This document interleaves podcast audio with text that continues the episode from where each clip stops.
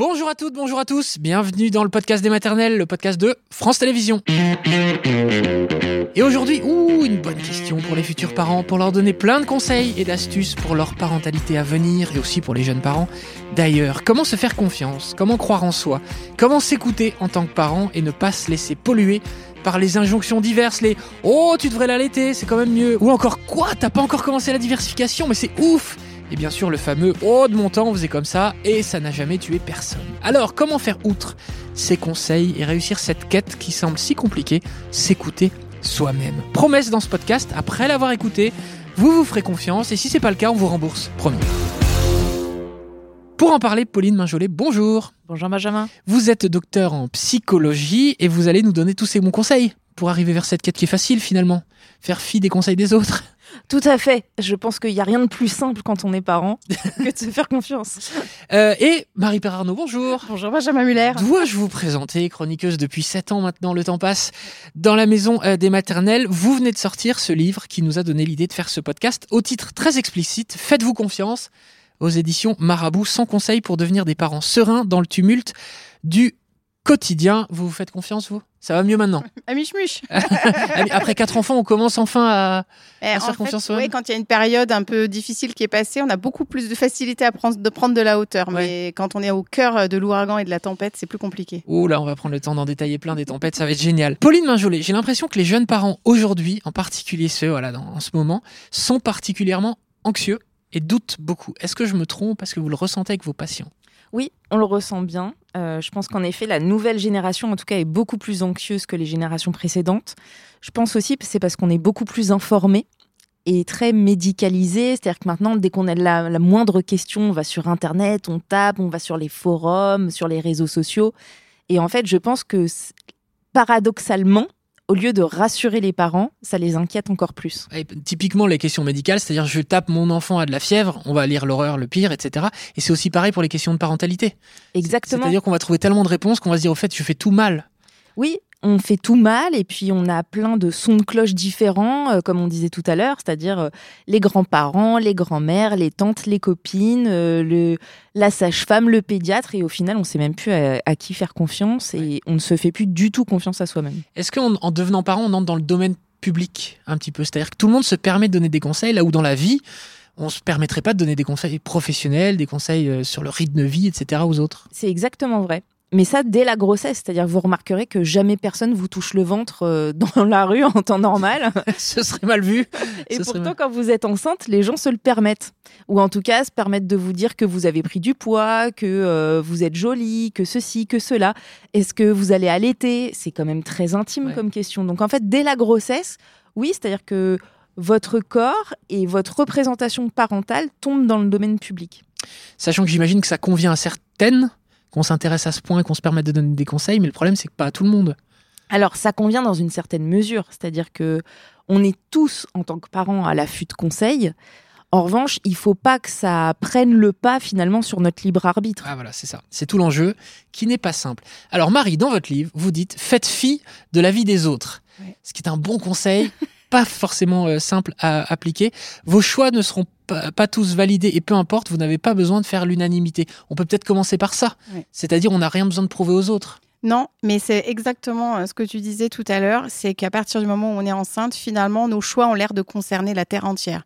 Euh, chose qui se posait pas du tout avant, mais parce que finalement, les gens qui nous interpellent sur le sujet sont des gens qui sont passés par là, et il n'y a rien de plus universel que la maternité. Et de fait, ils se sentent en droit de nous donner des conseils, et souvent à bon escient, hein, euh, ou pour se rappeler eux-mêmes cette période de vie, ou pour euh, réparer quelque chose de leur propre expérience. Et nous, on prend ça en pleine face. Et euh, au début, on se dit ah oui, pas bête. Ah et en fait, on se dit ah mais en fait, on est surchargé de tous ces conseils-là. Mais c'est difficile de faire fi parce que en règle générale, surtout quand on est plutôt sympa et que le conseil vient de quelqu'un de sapin, on a tendance à se dire bon, il le fait euh, vraiment pour mon bien, quoi. Avec bienveillance, c'est Oui, ça oui, oui. Alors moi je me dis que la génération de nos parents, ces conseils-là, ils l'avaient de leurs parents à eux, ce qui devait être lourd aussi. C'est-à-dire qu'on restait toujours l'enfant, même en devenant parent, on restait l'enfant de ses parents. C'est peut-être quand même moins le cas ça aujourd'hui, non? Alors on est infantilisé. Bah, moi je trouve qu'on est quand même infantilisé par euh, tout le monde. Et avant c'était effectivement majoritairement dans notre sphère familiale ou amicale. Maintenant c'est euh, le mec du coin qui a Twitter quoi. C'est euh, n'importe qui sur Instagram. C'est n'importe qui enfin, auxquels on n'aurait pas eu accès avant. Donc c'est ce que je trouve difficile, c'est que finalement on reçoit des conseils non désirés de gens qu'on n'aurait probablement jamais rencontrés dans la vraie vie. Alors dans votre livre, je sais plus où je l'ai lu, vous dites que vous vous alliez chercher sur Twitter des conseils, notamment la team Hibou quand vous aviez Ouais. des galères de sommeil. Ouais. Pourquoi vous alliez chercher sur Twitter des réponses à vos questions? Trouver des gens prêts à vous parler à 2 heures du matin, bah, il n'y en a pas beaucoup. Et c'est en ça que je dis aussi que les réseaux sociaux ont un, un vrai côté positif. Et moi, ça m'a soutenu énormément. euh, parce qu'effectivement, pendant plusieurs années, euh, ma fille n'a pas dormi euh, avant 2-3 heures du matin. Et il y avait évidemment, mon mari dormait, parce qu'il n'entendait pas. Euh, et il y avait du monde sur Twitter. Et il y avait des gens qui ne dormaient pas parce qu'insomnie, parce qu'autre enfant, parce que décalage horaire. Et là, il y avait du soutien, là, il y avait de l'écoute. Et on peut arriver tous les soirs avec le même truc. Elle dort pas, j'en peux plus. Et il y aura toujours quelqu'un, alors que votre meilleur pote, au bout d'un moment, il décrocherait plus, quoi. Non, bah, à 2 Voilà, heures du on matin, il, il a le droit de dormir. Non, mais il y a quand même quelque chose de positif dans ces réseaux et dans le regard des autres et dans l'attention portée. C'est qu'on a quand même quelqu'un derrière Ouais. qui peut nous aider. Euh, Tout n'est pas à jeter. Pa- Pauline, on, on vous en parle souvent en consultation des réseaux sociaux ou ou on en fait trop, ou ça rentre dans un tout? On m'en parle souvent, c'est-à-dire que les réseaux sociaux, comme dit Marie, c'est un vrai relais. Moi-même, à titre personnel, c'est pareil. J'ai passé des nuits entières euh, sur Facebook, pour le coup, sur des groupes de mamans, pareil, sur des groupes de sommeil, euh, à chercher des réponses, des solutions pour euh, les, les RGO, par exemple, ou pour euh, les intolérances alimentaires. Enfin, pareil. Et c'est vrai qu'il y a des bonnes astuces, il y a des bons conseils. Mais ça, c'est des conseils qu'on va chercher finalement. C'est-à-dire que là, on les sollicite. Oui, alors c'est différent du type dans la rue qui vient vous toucher le ventre, vous dire euh, ou euh, la grand-mère qui va spontanément vous dire euh, non mais attends c'est pas comme ça qu'il faut faire Mm. de toute façon il faut qu'il se fasse les poumons euh, laisse-le pleurer il va bien finir par s'endormir et c'est pas totalement faux c'est-à-dire que dans un sens oui au bout d'un moment il va finir par s'endormir oui. Merci beaucoup du conseil, Voilà, effectivement. c'est-à-dire qu'il va finir par s'endormir d'épuisement en revanche, ce qui est faux, c'est que non, un enfant ne se fait pas les poumons et que c'est une méthode, en tout cas, qu'on n'applique plus du tout aujourd'hui, qui se faisait auparavant. Et c'est un conseil finalement qu'on n'a pas demandé. Et je trouve que c'est là toute la différence. D'accord. Mais alors, ok, on va aller chercher, vous, vous êtes allé donc vous-même en tant que maman, Mhm. chercher des, sur des Facebook, des groupes de parole, etc. Mais aussi quand on va sur Instagram, qu'on voit des photos de mères avec leurs enfants qui ont l'air de tout se passe bien, tout est facile et tout, ça nous renvoie à nous notre difficulté. Bien sûr, mais c'est bien le problème d'Instagram et c'est pourquoi c'est pour ça d'ailleurs que c'est tant critiqué.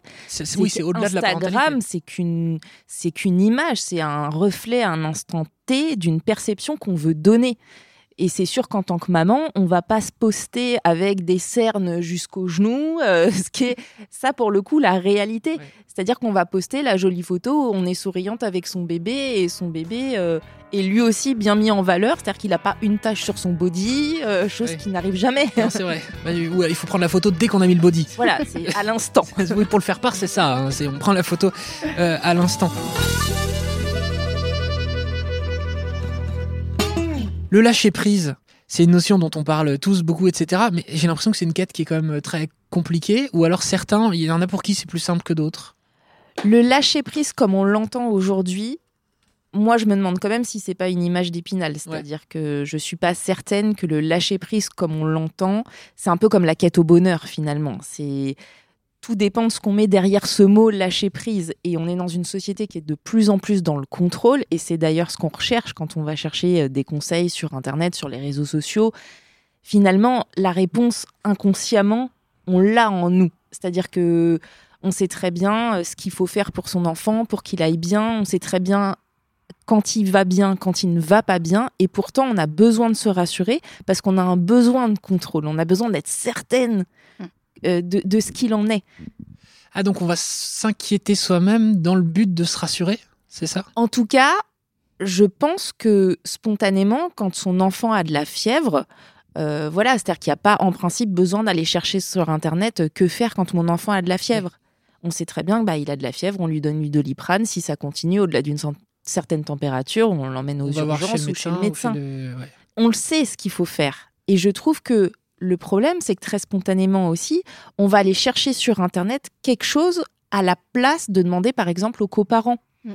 On pourrait très bien demander au papa euh, ou à l'autre maman. euh, qu'est-ce que t'en penses Qu'est-ce que tu ferais Euh, Qu'est-ce qu'on pourrait faire Et en fait, on perd confiance comme ça aussi en l'un l'autre. Hmm. Oui, alors, euh, alors le couple, on va en parler aussi, hein, parce que c'est vaste. Mais je pense qu'au lieu d'aller chercher un regard euh, complètement euh, enfin, personnel du, du coparent, également de la famille, on va chercher quelqu'un qui est complètement détaché de nous pour qu'il ait un regard objectif euh, sur notre enfant. Mais justement, dans la parentalité, il, il faut avoir un regard subjectif parce qu'il n'y a que nous qui connaissons euh, notre enfant ou en tout cas notre entourage. Donc, c'est pas le- les Après bonnes les deux, parce que c'est là où, le, où aller voir un psy ou le pédiatre ou le médecin peut donner des bons conseils Ouais, par ouais, moment en étant un peu en Mais il faut dehors. connaître l'enfant, je trouve. Ouais.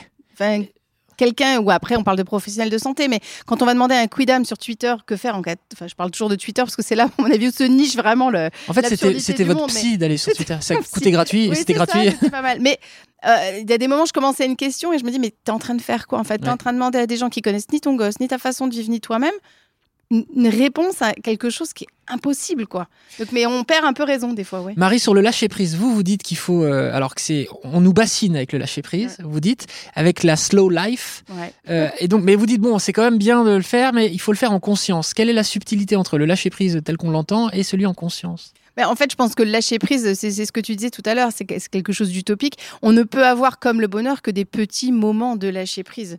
Euh, on peut pas. euh, c'est Surtout en devenant parent, non? Oui, je, je pense qu'il y a des, des choses sur lesquelles ça va être impossible de lâcher prise parce que ça nous tient trop à cœur, parce que c'est vraiment quelque chose qui est fondamental dans nos valeurs et dans notre façon de concevoir notre parentalité.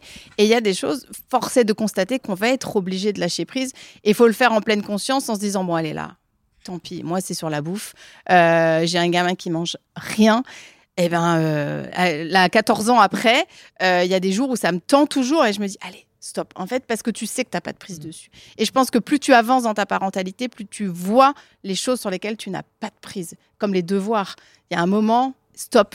Mais c'est c'est compliqué de- d'arriver à ce moment-là parce que tu te dis, allez, si je réessaye encore ça. Est-ce qu'on que fait pas aussi le deuil d'une certaine manière, peut-être Pauline, de, de l'enfant rêvé C'est-à-dire, elle parle de l'exemple des devoirs, etc. On a rêvé d'un enfant parfait, super bon en maths, en français et en tout, et puis à un moment ou un autre, il va falloir accepter qu'en fait, il sera pas forcément Thomas Pesquet, notre enfant.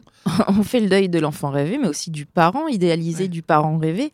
On se rend tous compte qu'on ressemble pas du tout aux parents qu'on avait imaginés. Vrai. Et c'est ça aussi le problème du lâcher prise, c'est-à-dire qu'on dit lâcher prise, lâcher prise, mais lâcher prise, ça veut pas dire non plus euh, n'en avoir rien à faire de tout. Au contraire, c'est-à-dire qu'une parentalité avec 100% de lâcher prise, c'est pas forcément une bonne parentalité. Il y a des choses, on a besoin de garder euh, un cadre, une structure, une ligne directrice sur nos valeurs, sur, Sur les euh, valeurs, voilà. Mm. surtout sur les valeurs, et puis même sur certains principes éducatifs qui nous tiennent à cœur. Euh, on pourrait lâcher prise, par exemple, sur un enfant, je sais pas moi, qui euh, euh, veut pas manger assis à table. Ok, jusqu'où on lâche prise? C'est-à-dire, est-ce qu'on se dit, bon, bah finalement, euh, s'il veut manger debout, se balader dans le salon, c'est pas grave? D'accord, mais jusqu'où on va? C'est-à-dire, est-ce qu'à un moment, on recadre pas sur si tu veux manger, il y a quand même un cadre, c'est à table, tu manges avec nous. Vous voyez, c'est-à-dire que il y a toute une question aussi d'intensité, d'amplitude dans le lâcher prise. Et je trouve que cette question du lâcher prise, on nous bassine, je suis tout à fait d'accord avec Marie, à longueur de journée sur le lâcher prise personnel, professionnel, parental. Ouais, bah il y a un moment, on fait ce qu'on peut aussi. Et je pense que c'est aussi bien de garder un cadre et une structure pour l'éducation des enfants. C'est marrant, il y a l'injonction à lâcher prise, donc une injonction à pas écouter les injonctions.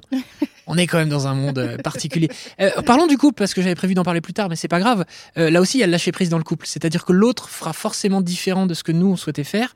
Et c'est à nous euh, d'accepter la manière de faire de l'autre. Alors ça, c'est très difficile. Ouais. Je trouve que c'est vraiment quelque chose qui est très difficile et auquel on n'est pas préparé quand on devient parent. C'est faire confiance à l'autre Dès le retour, ça c'est vraiment dès le retour euh, de la au maternité. tout début. C'est-à-dire qu'on s'en rend compte, le mais bain, le premier jour généralement. Ouais. C'est-à-dire que on part tous avec notre histoire, avec notre expérience, avec nos principes éducatifs qui généralement volent en éclats très rapidement. Avant j'avais des principes, après j'ai eu des enfants. Ça, Exactement. Une grande phrase. Et puis même dans le couple, c'est-à-dire que pendant la grossesse, souvent on se dit ah oui, on fera comme ci, on fera comme ça. Ah t'as vu, euh, un tel elle a accouché, ah non moi je ferais pas du tout comme ça. Et puis finalement quand on a un enfant, bon bah on fait ce qu'on peut avec l'enfant qu'on a aussi, parce qu'on l'oublie souvent, mais euh, on n'est pas tous les mêmes parents Mm. aussi.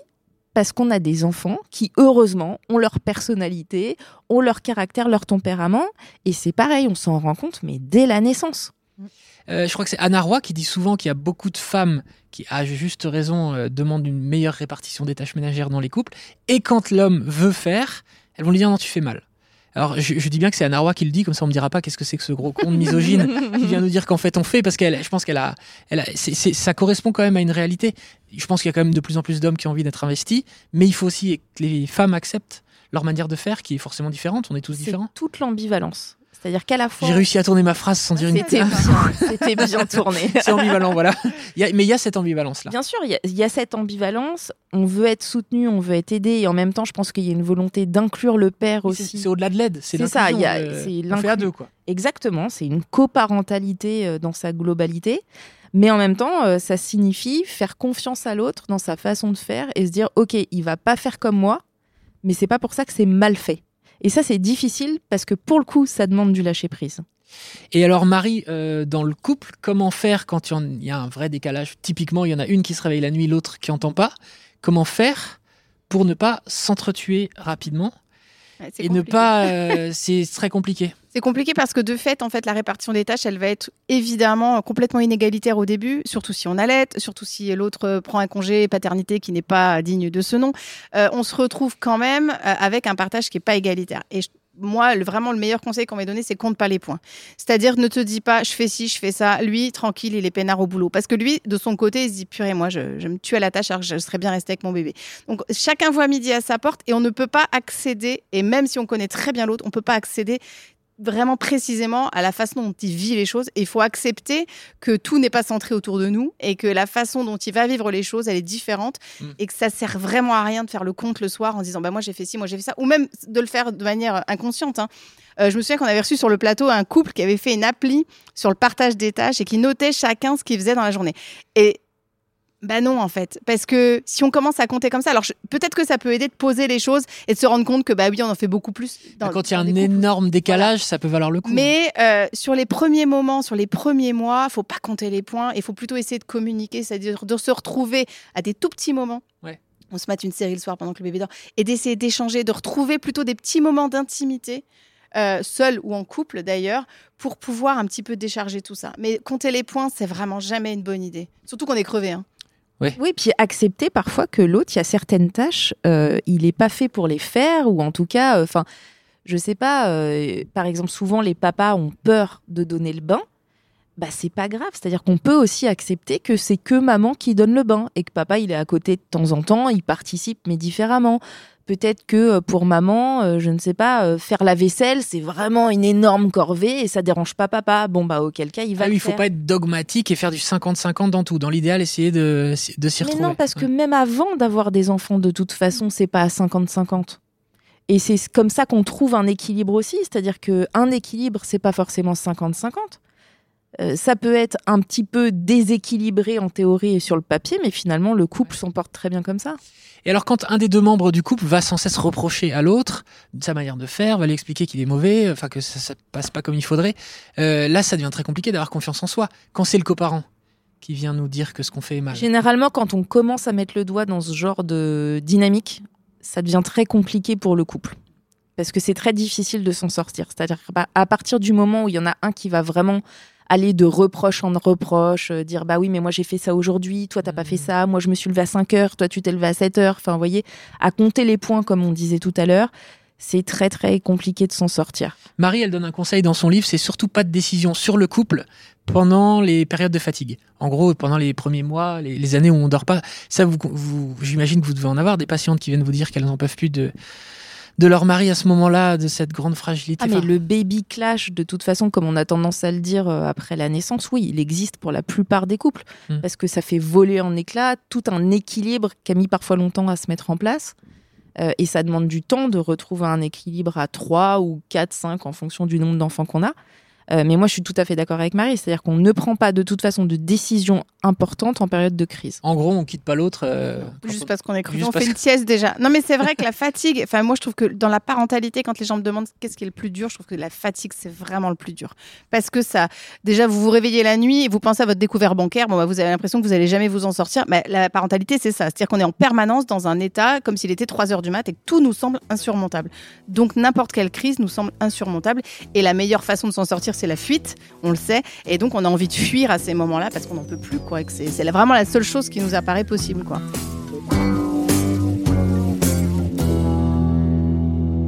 on va revenir à la base, c'est-à-dire l'accouchement. Euh, où je crois que là aussi hein, on commence avec euh, c'est compliqué d'avoir confiance en soi les équipes médicales sont pas toutes formées à la grande bienveillance et à l'écoute de la maman qui vient accoucher au couple qui vient etc et alors Marie votre conseil il est très bon n'oubliez pas deux points vous accouchez ça peut paraître tout bête mais en fait c'est vrai. La, patronne, ça reste vous, quoi, à ce moment-là. Et c'est marrant parce qu'on on, se corrige, même nous, des fois dans l'émission, quand on dit euh, le médecin a accouché, euh, machine. Eh ben non, en fait, elle a accouché. Et c'est vrai que c'est euh, au niveau du langage, on le dit assez, assez facilement.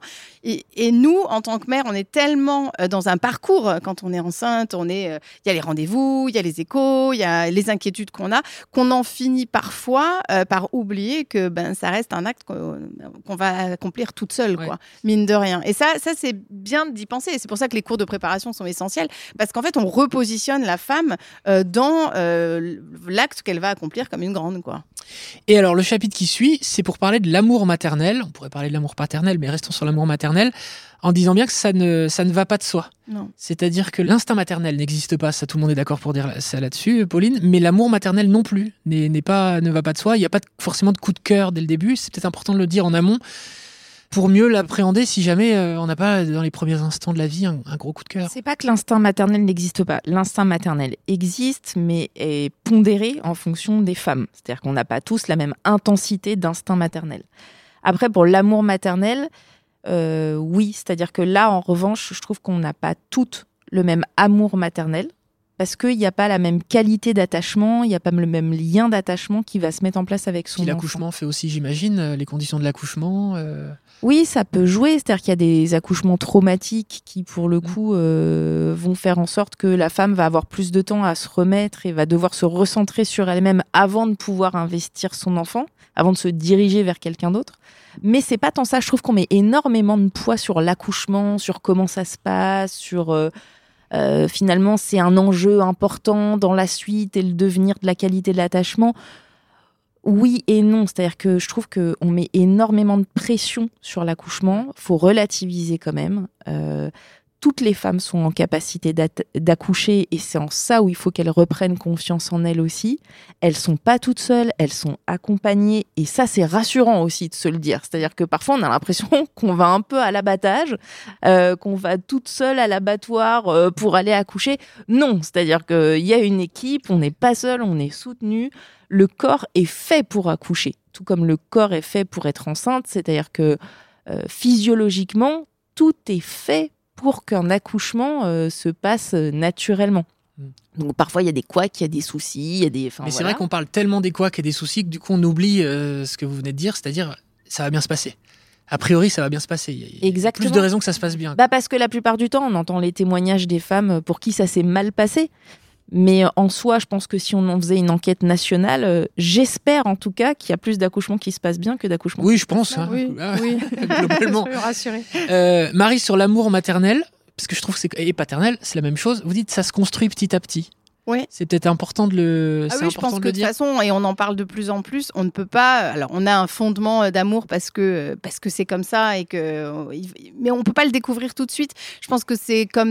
avec n'importe qui, tant qu'on ne connaît pas les gens, on peut pas les aimer. Tout ce qu'on va construire dans les premiers mois, dans les, même dans les premières années. Euh, moi, j'ai une amie qui me disait, moi, j'aime de plus en plus mes gosses parce que je leur parle et qu'on échange. Et, et en fait, oui, on n'est pas. En plus, on n'est pas toutes touchées par les mêmes choses. Euh, moi, la toute petite enfance, je trouve ça chouette, c'est sympa. Mais vraiment, quand les enfants commencent à interagir, la première fois, je me souviens où j'ai dit range tes chaussures. Il y avait 15 mois, il prend ses petites chaussures. Je me dis ça y est, il pige en fait. Et non, mais il y a une espèce de déclic qui se dit ah bah ça y est, c'est plus que de la logistique, il y a de l'échange. Et cet amour-là, en fonction de nos personnalités, de ce qu'on aime faire, de, des échanges qu'on a envie d'avoir avec nos enfants, il est différent pour chacune des femmes et chacun des hommes aussi. Euh, donc je pense que c'est important de rappeler que ça va pas de soi et qu'au début, c'est vraiment de la logistique, quoi, aussi. Et puis quand on voit pour la première fois son bébé, surtout quand c'est le premier, on se dit mais qu'est-ce qui, qu'est-ce qui m'arrive en fait? Hein, on, a déjà soi-même, on a besoin d'émerger. De, moi j'ai un peu le sentiment d'être spectateur de ma propre vie, d'être en dehors du corps. Je suis pas le seul. Euh, non, c'est un docteur. particulier. non, on va pas vous hospitaliser tout de suite. pas besoin d'être sous. Oui, il y a euh, vraiment un truc physique qui se passe, c'est-à-dire que on se dit, je suis pas en train de vivre ça en fait. Il y a une bascule, je pense, de, de, vie qui se fait à ce moment-là. C'est ça y est quoi. En fait, il y a plus de retour en arrière possible. Et qu'est-ce que j'ai fait et, qu'est-ce qui va se passer quoi? Ça peut prendre du temps. Hein. Ça peut prendre du temps à atterrir, à émerger. Le, la- le sentiment d'avoir l'impression euh, d'être un peu à côté de ses Mm. baskets ou, euh, ou d'être en observateur de sa propre vie, ça peut durer, je trouve, un certain temps. Ouais. Et en effet, c'est-à-dire que je suis tout à fait d'accord avec Marie, un lien, ça se tisse, ça se tricote, et on découvre son enfant aussi et sa personnalité au fur et à mesure des années. Et euh, moi, j'aime pas trop parler d'amour parce que à chaque fois, euh, c'est- compliqué d'évaluer l'intensité Oui, d'un ouais. sentiment, surtout l'intensité du sentiment d'amour. Enfin, pour le coup, c'est très compliqué, mais je parle plus d'attachement ou en tout cas de, de lien De qui lien, va se créer Mm. et on va découvrir la personnalité de son Mm. enfant. Et c'est vrai que parfois on se dit, euh, ah là là, qu'est-ce que j'aime la petite personne qu'il est. Mm. Ouais, c'est vrai. Et en grandissant, effectivement, ça évolue. Et quand ils deviennent ados, nous, on évolue aussi. Je pense que la façon dont on évolue par rapport à tel ou tel enfant euh, fait que cet amour, il évolue aussi. Donc, euh, c'est plutôt sympa de savoir que c'est quelque chose qui est réciproque. Euh, un petit conseil très concret pour la maternité, mais qui est valable pour toute la vie soyez égoïste. Ouais. J'adore ça, Ouais. parce qu'en fait, on le dit pas. Non. Mais en fait, soyez égoïste. La maternité, ce qu'on a beaucoup dit, mais je crois que depuis le Covid, euh, ça a réglé beaucoup de problèmes, c'est refuser les visites. Ouais. En fait, si vous en voulez pas, n'hésitez pas à dire non merci. Tu me laisses tranquille. Je sais pas si les visites ont repris. euh, Oui, oui, On mais c'est vrai qu'il faut, il faut penser à. c'est valable aussi pour plus tard. Soyez égoïste, Oui. en fait. euh, Mais en, en fait, c'est hyper compliqué pour certaines personnes. Moi, je suis du genre à faire mon lit à l'hôtel. Euh, donc, à la maternité, dès qu'il rentrait, euh, j'étais super sympa avec tout le monde. Oui, oui, bien sûr, machin. Alors que j'avais juste envie de dormir. Et, euh, et une copine est venue et elle a mis un mot sur la porte, ne pas déranger. Et elle m'a dit, tu fais une sieste, je m'occupe de ton bébé. Et en fait, ça a été génial. Ça, Et- c'est la bonne copine. ça. Ouais, mais parce qu'elle était passée par là, en fait. hein. Pour le premier, on n'y pense jamais. Mais il faut être égoïste parce qu'en fait, ces moments-là, ils sont faits pour se reposer à la maternité et on a, on n'est pas tenu de, euh, voilà, de, servir le thé, on n'est pas tenu de faire la conversation. Mais évidemment, comme on est bien élevé, on le fait. Donc, euh, oui, il faut penser un peu à sa gueule. J'aimerais qu'on dise un mot de la relation qu'on peut avoir avec les grands-parents, c'est-à-dire avec nos propres parents. Comment faire pour passer outre euh, les conseils, les injonctions, les petites phrases, etc., qui viennent de ses parents, surtout quand c'est le premier? Je trouve que c'est très difficile. Pauline, ma question est compliquée, hein, je sais bien. Ah oui, c'est pas simple. Euh, non, ce qui est pas simple, c'est que tout de suite, je me suis dit, ça dépend aussi de la relation qu'on avait auparavant avec ses propres parents. C'est-à-dire que déjà, la relation sans enfant, elle est pas simple avec ses parents. Oui. Alors quand on en a, euh, ça complexifie encore plus les choses. Alors parfois, ça les facilite, je trouve. Euh, C'est-à-dire que les parents peuvent s'avérer être de très bons grands-parents alors qu'on n'avait pas forcément de très bons liens avec eux auparavant ou qu'on était un peu en conflit. Euh, mais alors cette relation grands-parents-parents, petits-enfants, enfin, je la trouve hyper complexe. Ouais. Parce que Ça forcément... mérite un podcast entier. Oui, je crois que ça, ça mérite de s'y arrêter un peu plus longtemps. Euh, non, elle est très complexe parce que tout est une question de distance. C'est-à-dire que généralement, quand on, quand on s'entend bien avec ses parents, et notamment avec sa mère, parce que souvent c'est le lien mère-fille quand même qui va jouer, euh, on pourrait parler de la belle-mère aussi, on y reviendra. Euh, Et on va faire un podcast. hein. Ouais. Mais en tout cas, souvent, euh, on fait confiance à sa mère. Et donc, on a tendance à l'écouter, à lui demander des conseils, enfin voilà, à, se tourner vers elle dès que ça va pas. Et en fait, la question, c'est la limite. C'est à quel moment je m'arrête dans la demande de conseils et à quel moment je ne l'écoute plus? Ouais. Et c'est ça qui est difficile, c'est toute cette distance à mettre. C'est euh, la bonne distance, c'est pas toujours évident. Et puis le problème, c'est qu'à partir du moment où la distance est un peu trop étroite et où elle a dépassé la ligne, comment est-ce que je remets la bonne distance? Euh, Marie, vous avez quatre enfants. Oui. Pourquoi je te vous vois alors Ouais, je sais pas, c'est pas grave. J'arrive pas à te tutoyer. T'as quatre enfants. Ouais. Est-ce qu'au quatrième, tout ça, tout ce dont on parle là, la bonne distance, le lâcher prise, est-ce que, est-ce que c'est un peu plus, c'est quand même plus facile, rassure-nous. Je pense qu'en plus on avance dans les, les enfants, euh, plus on a confiance en soi et encore, euh, évidemment, chaque enfant a son lot D'un côté, on a plus confiance en soi et d'un côté moins, peut-être. Ouais. Je me trompe. Bah, en fait, on se rend compte que de... il y a tellement, euh, il y a des milliers de possibles et que chaque enfant nous réinterroge et, et nous repose question et nous remet en question. Et donc, est-ce qu'on a plus confiance en soi? Je sais pas. J'ai envie de dire si quand même. On a surtout plus confiance en soi par rapport aux autres euh, parce qu'on a dû prendre des décisions, parce qu'on a vu ce que ça donnait, parce qu'on a vu aussi que certaines prises de décision n'impactaient pas tant que ça euh, ni notre vie ni celle de notre enfant. Donc, je pense qu'on a plus de recul, un petit peu plus de lâcher prise, comme on disait. Mais néanmoins, euh, On se fout un peu plus du regard des autres quand même. Ouais, moi Ouais. je trouve. Ça ouais. Je trouve vraiment, et surtout, on a réussi aussi à trouver, je pense, dans notre entourage, euh, des gens qui étaient un peu comme nous. C'est-à-dire que euh, souvent, on, on- arrive à trouver des gens qui ont des enfants à peu près du même âge, et on s'acoquine avec des gens qui fonctionnent comme nous. Donc, on a moins de discours injonctifs différents. On arrive à être plus dans une sphère qui nous correspond. Et puis, euh, petit à petit, si on a fait son marché un petit peu au niveau éducationnel, etc., on sait ce qui marche avec nos gosses, on sait ce qui marche pas, et on a moins de problèmes à l'énoncer parce qu'on l'a testé. En fait, le problème de toute la parentalité, c'est que c'est un chemin qu'on prend sans jamais avoir pris ni de cours, euh, ni de stage, ni rien. On se lance sur un chemin sans expérience. Le fait d'avoir plusieurs enfants, même si les expériences sont différentes, ça nous donne un bagage, ça nous donne, euh, voilà, on a fait quelque chose. On connaît pas tout, mais en tout cas, on a quand même quelque chose à dire, quoi. Est-ce qu'on remet son titre en jeu quand ils deviennent ados Euh, je pense que je vais pas dire tout se joue avant 6 ans, mais n'empêche que euh, que tu, que tu le dis quand même un peu? Pas 6 ans. non, mais je dirais que continuer à parler, à s'intéresser, à être toujours présent, et ça, ça se construit vraiment dans les 10 premières années de vie. Ça, je dis pas que c'est plus simple après, mais je dis qu'on arrive à discuter et à communiquer. C'est hyper compliqué quand même, j'imagine, euh, et surtout sur c'est- c'est c'est d'autres problématiques. On quitte la logistique pour rentrer dans l'émotionnel, dans le psychologique et dans euh, les adultes qui sont en train de devenir avec une vie qui est la leur et des choix qui sont les leurs. Mais tout ce qu'on construit là dans les premières années de vie, ça va nous servir plus tard. Euh, c'est du, des fois les gens me disent ah, c'est hyper long, c'est hyper chiant, c'est du temps qu'on perd quand même. Euh, Mais non, en fait, c'est du temps que vous gagnez plus tard parce que le lien qu'on crée quand même euh, là dans ces premières années de vie, c'est des fois il y a plus que ça qui reste quoi. Ok, c'est bon. non mais euh, non, je sais pas. Après, je dis ça, en- mes, mes grands, enfin mon grand, il a que 16 ans, Ouais. donc j'ai encore quelques années. Mais euh, moi, je suis heureuse de la relation que j'ai avec lui parce que on a, on a une relation hyper saine, enfin avec tout- tous, mais parce que j'ai osé dire à plein de moments, écoute là, bah, j'ai fait de la merde. Je te le dis, mais moi c'est la première fois que je suis maman aussi, donc il y a des décisions, bah, peut-être que c'était pas les bonnes, et en plus c'est le premier, t'as essuyé les plâtres, mais euh, mais je pense qu'il faut réussir quand même à être honnête dans les choses qu'on dit, les choses qu'on fait avec nos enfants, parce que je leur dis toujours, moi, je suis pas plus intelligente que vous, euh, je suis pas meilleure, je prends juste des décisions parce que j'ai un tout petit peu plus d'expérience de vie, quoi. Ouais, eh ben, donc voilà, Pauline, c'est un bon conseil aux parents. Il faut euh, l'humilité. Peut-être, si, voilà, je me dis que si des gens nous écoutent et ils vont bientôt être parents, euh, allez-y avec humilité, en se faisant confiance. Enfin, eh, on, on- je suis pas sûr qu'on vous aide. Je suis admirative de ce que dit Marie. Ah ouais, c'est beau, hein C'est beau. C'est vraiment beau. Je, vais réécouter ce podcast en prenant des notes. c'est ça, il faut.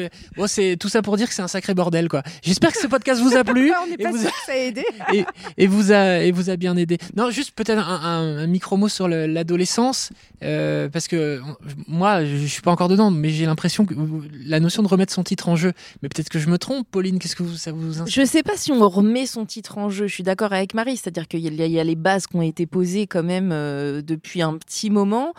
Euh, en revanche, euh, je pense que la question, tout ce qu'on vit sur l'enfant teste les limites au début, à 2, 3, 4 ans, enfin voilà, ça on le revit en boomerang et puissance 10 à l'adolescence. Mais en revanche, ça remet pas en question l'amour qu'on porte à ses enfants, Le lien, le l'attachement. Ça, ça le remet pas en question. L'objectif du parent, donc, c'est que le lien reste euh, intact, enfin, bah, euh, qu'il on- qu'il y ait toujours un Je lien. crois que l'objectif du parent à l'adolescence, c'est de survivre en fait à cette période. C'est-à-dire, il faut se dire qu'un adolescent, en gros, est en pleine crise identitaire à l'adolescence. Il se cherche, il cherche qui il est par rapport à ses propres parents justement. Donc il va aller les tester, il va aller questionner inconsciemment. euh, qui je suis, qui vous êtes, et si je fais ça, qu'est-ce que vous faites, et si je fais ça, est-ce que vous me punissez, qu'est-ce que vous en dites, qu'est-ce que vous en pensez il va se mettre parfois un peu en danger, il va se, il va, enfin voilà, tout le monde a transgressé un peu certaines règles à l'adolescence parce qu'on voit jusqu'où on peut aller et surtout on veut voir, ok, est-ce que ça me convient, est-ce que ça me convient pas, qui je veux être finalement.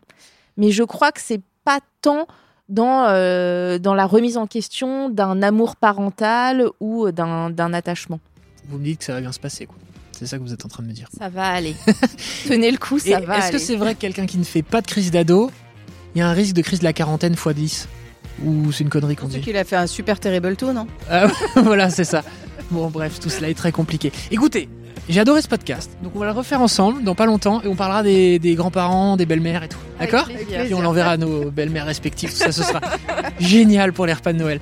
Merci beaucoup, Pauline Marjolais, Merci Benjamin. d'être venue. Donc je rappelle que vous êtes docteur en psychologie et vous nous avez bien aidé. En tout cas, moi, vous m'avez aidé et c'est quand même l'essentiel de ce podcast, m'aider moi-même.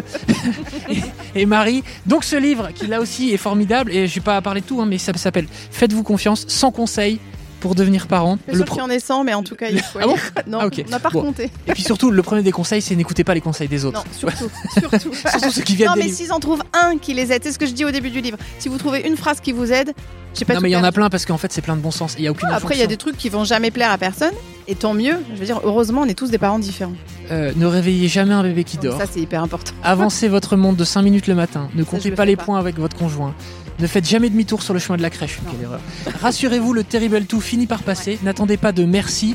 Non. Et j'ai aussi lu dans le livre, euh, vous inquiétez pas, un jour ou l'autre il dormira. Oui, Voilà, et en fait, le this too shall pass, je dirais en anglais, c'est que ça passera. Ça passera. C'est passe. exactement ça, c'est ce que j'allais dire. Ne vous inquiétez pas, ça va passer. Merci beaucoup à toutes les Merci. deux. Merci à Alexandre Ferreira qui monte cet épisode comme à chaque fois. Et merci aux équipes de 2P2L et de France Télévisions. Ciao tout le monde